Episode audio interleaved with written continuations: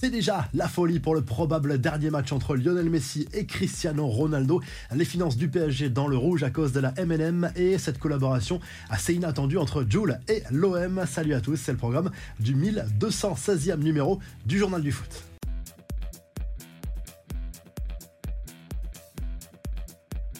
Énorme engouement pour les retrouvailles entre Cristiano Ronaldo et Lionel Messi. Les deux stars du foot mondial se feront face le 19 février prochain à Riyad à l'occasion d'un match amical entre le PSG et une sélection composée des meilleurs joueurs des clubs saoudiens, Dalilal et Al Nasser, où joue d'ailleurs Cristiano Ronaldo depuis peu, même s'il n'a pas encore fait ses débuts officiels avec son nouveau club. Il y a eu un énorme engouement, plus de 2 millions de demandes de billets pour assister à cette rencontre, alors que le stade ne peut accueillir que 68 000 spectateurs et c'est déjà pas mal, mais ça fait beaucoup de déçus forcément. Pourquoi cet engouement? Parce qu'il s'agit peut-être et probablement de la dernière confrontation entre les deux plus grands footballeurs du 21e siècle, la dernière opposition entre les deux joueurs. C'était en décembre 2020 à l'occasion d'un match entre le Barça et la Juve au Camp Nou en phase de groupe de la Ligue des Champions. Et c'est la vieille dame qui s'était imposée à l'époque sur le score de 3 à 0.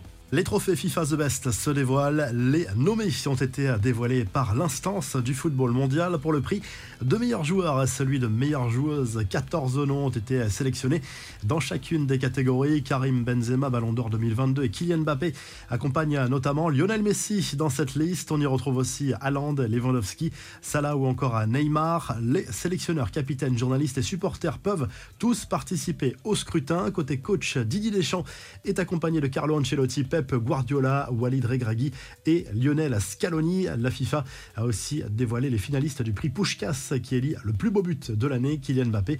Dimitri Payet, Théo Hernandez font partie des 11 nommés. Tous les lauréats des trophées The Best seront connus lors de la cérémonie prévue le 27 février. On passe aux infos et rumeurs du mercato. Ce n'est pas vraiment une surprise, mais le trio Messi, Neymar, Mbappé coûte très cher au PSG dans son dernier rapport sur les 8 grands championnats européens. La plateforme Football Benchmark a publié des chiffres hallucinants concernant le club parisien. Le PSG a enregistré le plus gros déficit en 2021-2022, 389 millions d'euros. En termes de masse salariale, c'est 728 millions d'euros simplement sur cette saison-là. Et c'est tout simplement un record pour un club de foot. Côté revenus, c'est plutôt 670 millions d'euros pour le Paris Saint-Germain.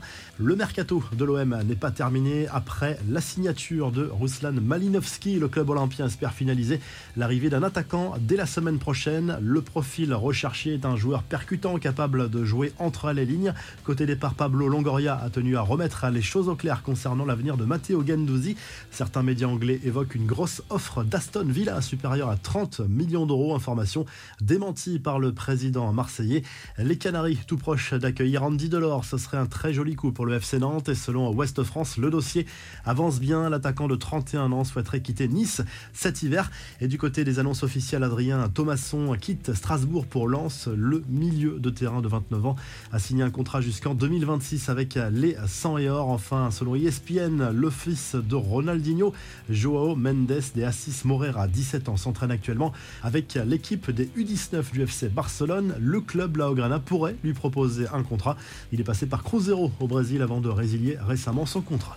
Les infos en bref, le comeback de Kylian Mbappé et Ashraf Hakimi au PSG, les deux joueurs qui ont bénéficié de vacances supplémentaires après être revenus très tôt à la suite du Mondial 2022 ont retrouvé le chemin de l'entraînement et postulent pour rejouer dès ce week-end le PSG qui affrontera Rennes dimanche en Ligue 1 au Roazhon Park.